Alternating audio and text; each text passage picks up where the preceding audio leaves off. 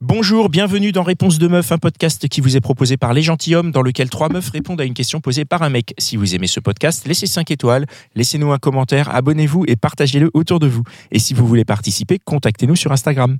Hello Salut. Alors, quelle est ta question? Approche-toi bien du micro. Alors, ma question c'est est-ce que un mec euh, avec qui vous êtes en relation, qui vous dit je t'aime avant que vous-même vous le ressentiez, est-ce que ça vous fait peur est-ce que c'est un truc qui peut remettre en cause la relation que vous avez avec lui? This is Paige, the co-host of Giggly Squad, and I want to tell you about a company that I've been loving, Olive and June. Olive and June gives you everything that you need for a salon quality manicure in one box. And if you break it down, it really comes out to $2 a manicure, which is absolutely insane. It's also so easy to get salon worthy nails at home with Olive and June. The difference between how your nails used to look when you did them yourself and now with the Manny system is a complete game changer. The best thing about Olive and June too is it's a quick dry, dries in about one minute, lasts for five days, and full coverage in up to one to two coats. Visit oliveandjune.com slash perfect Manny 20 for 20% off your first system. That's oliveandjune.com slash perfect Manny 20 for 20% off your first system.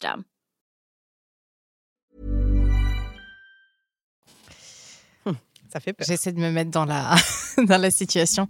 Euh, je pense que ce serait pas gênant, à part si vraiment c'est super tôt. Et dans ce cas-là, je me dis, Hum, il s'emballe. Et que moi, je suis vraiment pas du tout. euh, Parce qu'en général, quand même, euh, l'autre essaie un petit peu d'analyser si. J'essaie de trouver mes idées.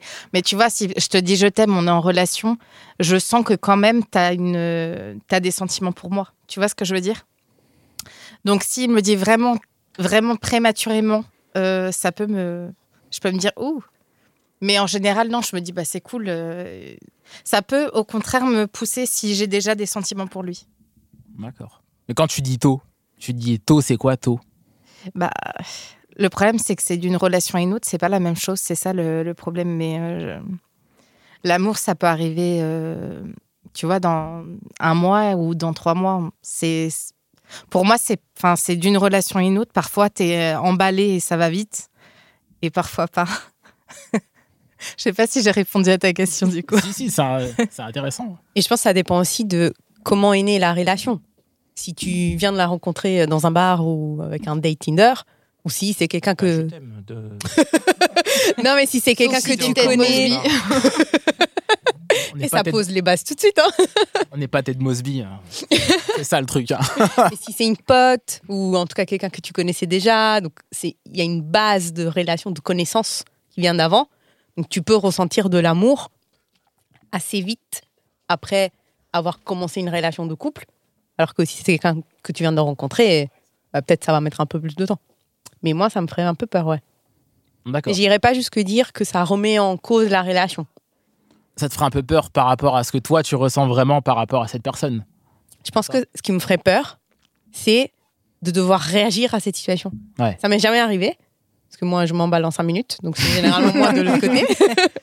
Mais du coup, je serais confrontée à une situation où je dois éviter de le blesser, mais lui dire que c'est gentil, mais je ressens pas tout à fait la même chose. Ouais. Pas encore, en tout cas. Et ça, ça me ferait peur, ouais. D'accord. Parce que j'aurais très très peur de le blesser et que ça, ça foire tout.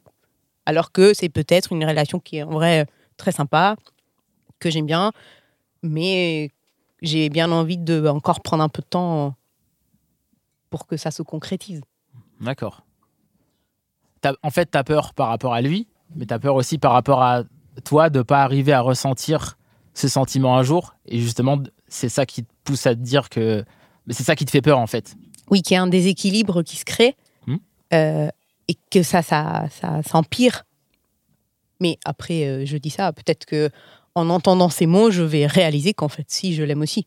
Ou peut-être que je vais y repenser dans les jours qui suivent et, et je vais réaliser qu'en fait, j'ai un- des sentiments également.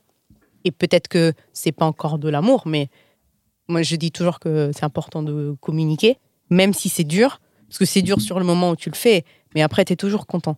Ça t'apporte toujours de la sérénité, une fois que tu as réussi à sortir le truc. Hmm. Et donc, peut-être qu'en entendant ces mots, je vais me rendre compte que j'ai des sentiments qui sont en train de naître. Et peut-être que ouais, le mieux, c'est de l'exprimer. Ça va être un peu compliqué parce que justement, je vais craindre un peu que ça le blesse et qu'il se, soit, il se sente déçu. Mais je vais essayer de lui exprimer le fait que j'ai deux sentiments aussi.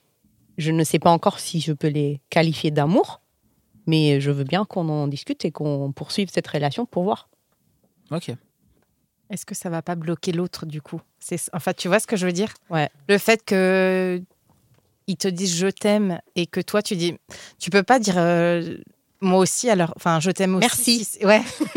Ah, non mais si c'est pas ressenti euh, au plus profond de son cœur, euh, je trouve que c'est Si délicat. peux, voilà. Mais du coup, euh, l'autre peut euh, du coup se dire ok, je vais me mettre un peu en retrait, je vais lever un peu le pied sur le sur les, les émotions, les sentiments.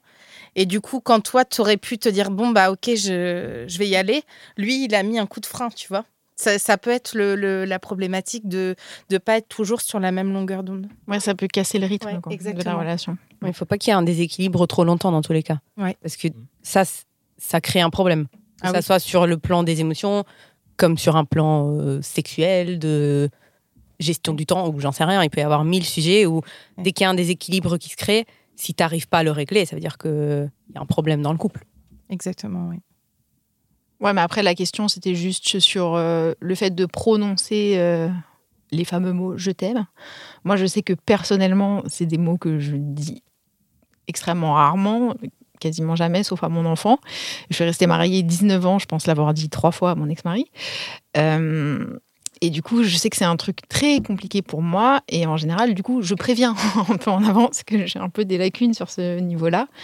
Et, et en général, bah, si tu préviens à l'avance qu'il y a un sujet sensible, j'espère de l'autre qui va pas appuyer sur le sujet sensible.